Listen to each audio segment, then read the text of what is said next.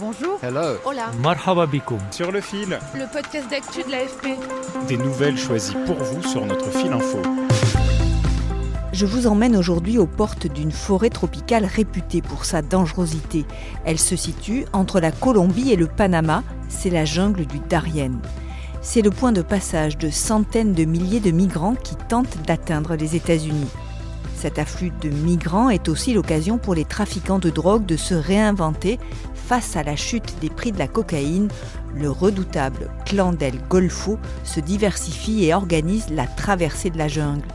Ma collègue du bureau de Bogota, Lina Vanegas, était sur place récemment et m'a raconté ce qui se passe sur le terrain. Sur le fil. Bienvenue à Turbo, dans le nord-est de la Colombie. Ses plages de sable blanc au bord de la mer des Caraïbes et ses centaines de tentes et bâches de plastique noir installées le long des routes.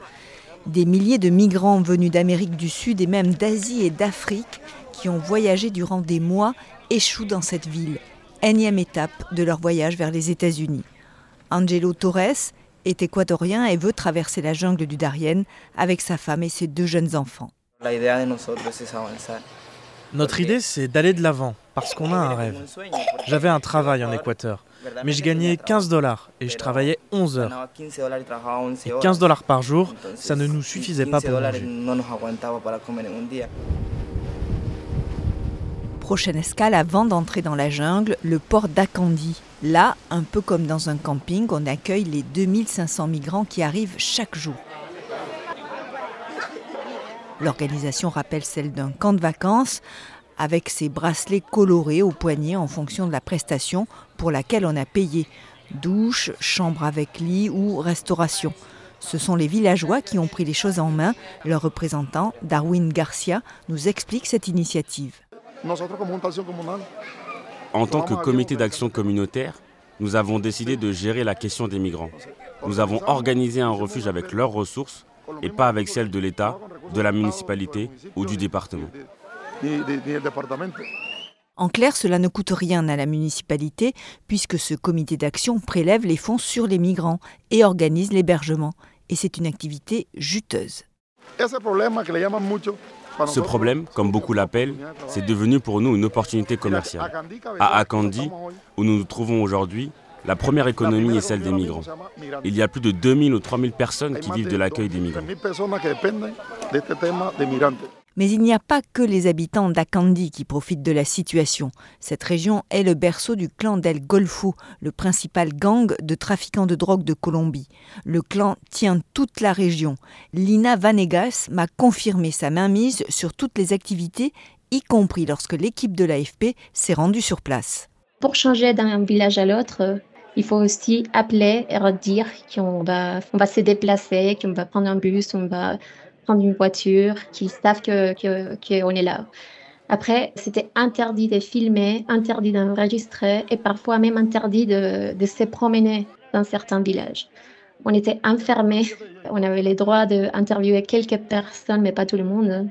Et en plus, les gens de la région, ils ne veulent pas parler. Dès que qu'ils entendent le nom du clan del Golfo, ils sont terrifiés. Donc c'était des, des conditions très difficiles.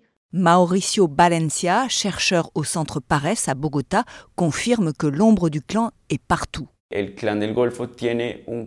clan del Golfo exerce un contrôle hégémonique total et une sorte de gouvernance criminelle. Son ingérence est totale dans les institutions civiques et communautaires, y compris les comités d'action communautaire. Comme celui de Darwin que vous avez écouté tout à l'heure. Ces migrants doivent payer entre 170 et 200 dollars pour être transportés et emmenés dans les jungles où le clan del Golfo propose ses services de sécurité. Cependant, lorsqu'ils atteignent la frontière avec le Panama, le clan del Golfo les laisse à la dérive, à la merci d'autres groupes criminels à la frontière panaméenne.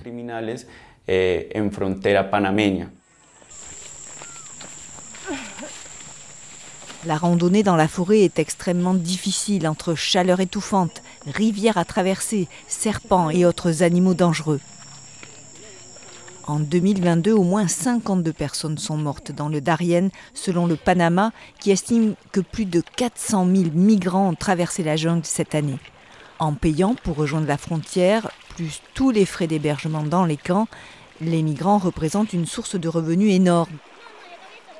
Lina m'a expliqué pourquoi le clan d'El Golfo a besoin de se diversifier pour compenser la chute du prix de la cocaïne Pour euh, différentes raisons, mais la principale, c'est parce qu'il y a une sur-offre de production. Donc, euh, il y a un besoin du cartel de diversifier l'économie du cartel. Donc, il y a la cocaïne, mais l'extorsion et, d'autres. Mais la migration, c'est devenu de plus en plus une manière de gagner de l'argent et de gagner beaucoup d'argent.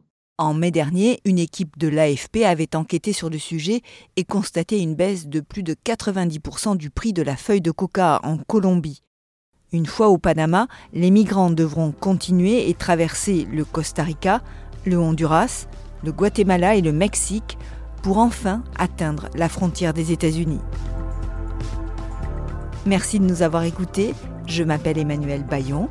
Sur le fil revient demain et si vous avez aimé ce podcast, n'hésitez pas à vous abonner. À bientôt!